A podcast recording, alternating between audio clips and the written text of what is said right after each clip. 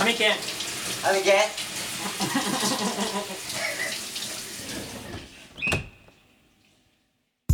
そう母校の先生うんの話、もうこの先生。前回ちらっと出ましたからね、うん。母校の先生の話。うん。まあ我々いわゆる高専。工業のね、まあ一応高校やねんけども。うん。まあ一応工業高等専門学校と、うん。5年行くとこやな。うん、の、まあ、電気工学をうん。やってましたけども、うん。まあ我々のその母校のうん。電気工学科の先生はうん。まあ役職順に頭が薄い。あだな。ほんまに綺麗に上の人から順番に頭が薄かったね。うん。でちょうどその担任のうん。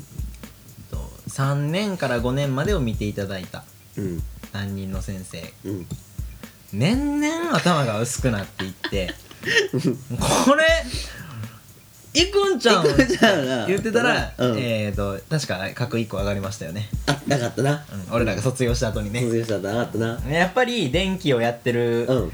あの人間は、うん。きっと、えっと、賢ければ賢いほど頭が薄いという、それだけの話です、